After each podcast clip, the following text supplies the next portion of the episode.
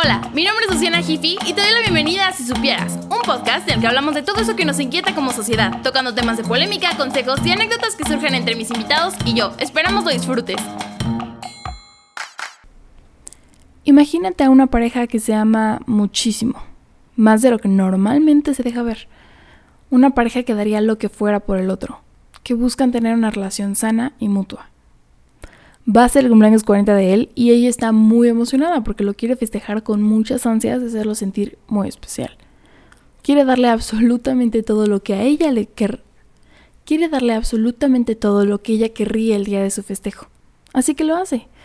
Él llega el día de su cumpleaños y se encuentra con una gran fiesta con todos sus seres queridos y los queridos de los queridos y una cantidad genial de comida, bebida, música, obsequios, karaoke y hasta baile. Pero hay un problema. Él es un poco antisocial y no le gustan mucho las reuniones ni hablar a grupos grandes. Adora la comida y está agradecido, pero él hubiera preferido estar con su esposa y sus hijos, tal vez uno o dos amigos más, sentado en la mesa de su cocina con un par de cervezas y unos tacos. Él agradece a su esposa por organizarlo y se da cuenta que lo hizo porque lo quería ver feliz, a pesar de no ser lo que él hubiera preferido. Unos meses después, llega el cumpleaños de ella, y él está feliz de tener la oportunidad de hacerla feliz. Así que se hace cargo de preparar todo para que se sienta acogida y consentida. Llama a todos los amigos más cercanos, aunque no es muy discreto. Organiza una pequeña comida en la casa y hasta cocina él mismo. Todo lo que él quisiera para su festejo. Ella llega a casa el día de su cumpleaños y saluda a los amigos, se sienta a la mesa y tienen una agradable tarde. Se divierten y todo. Hasta juegan cartas. Pero hay un problema. Ella es muy extrovertida, es amante de las fiestas y le encanta bailar hasta que no sienta los pies. Habla hasta por los codos y es buenísima con la gente. A ella le hubiera encantado tener una mega reunión con todos sus conocidos. Al terminar la noche, ella agradece mucho a su esposo y a sus hijos por cocinar para ella y conseguir que sus amigos salieran temprano del trabajo para llegar a cenar. Les dice que se la pasó muy bien. Pero ambas personas saben que les hubiera encantado otra cosa en el fondo de su corazón sienten una pequeña decepción. No porque no se sientan amados, porque saben que el otro lo hizo de todo corazón, sino porque no son tratados como ellos realmente quisieran ser tratados. Y es aquí donde encontré la falla de la susodicha regla de oro. Pero primero indaguemos un poco qué es la regla de oro. Por definición, la regla de oro o ley de oro son denominaciones para un principio moral general que puede expresarse como trata a los demás como querrías que te trataran a ti o no le hagas a los demás lo que no te gustaría que te hicieran a ti.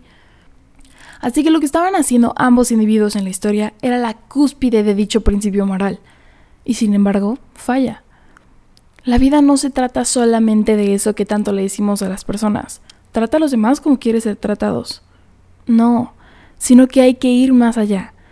No es solo tratar como querría ser tratado, sino tratar a los demás como a ellos les gustaría ser tratados. Y si la primera de por sí cuesta mucho trabajo, la segunda es muy difícil, porque es un acto que requiere todavía más amor que la supuesta regla de oro. Les pondré un ejemplo que me ha sido muy útil en los últimos años y que hace poco me ayudó en una conversación difícil.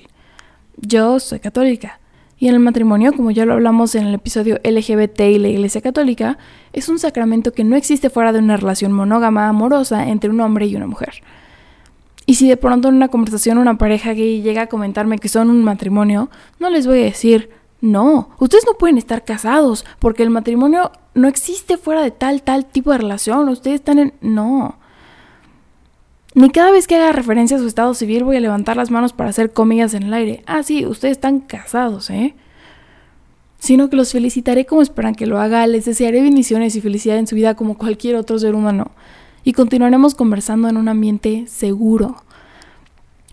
Porque aunque ellos no comparten mis creencias y no los pueda tratar como a mí me gustaría ser tratada porque no me encuentro en una situación similar, estoy saliendo de mí. Estoy intentando buscar la manera en la que ellos les gustaría ser tratados y la que los hará sentir amados. Yo sé que pienso distinto, pero no tengo que tomarme el tiempo de recordárselos ni enfatizarlo si eso no los va a hacer sentir queridos, ni aceptados, ni amados. Y en el caso específico de mi ejemplo, de eso se trata ser cristiano, de estar para todos como Jesús está para nosotros. Sería incongruente de mi parte ser déspota o actuar con odio, cuando mis creencias están fundadas en el amor. Así que esta es mi reflexión.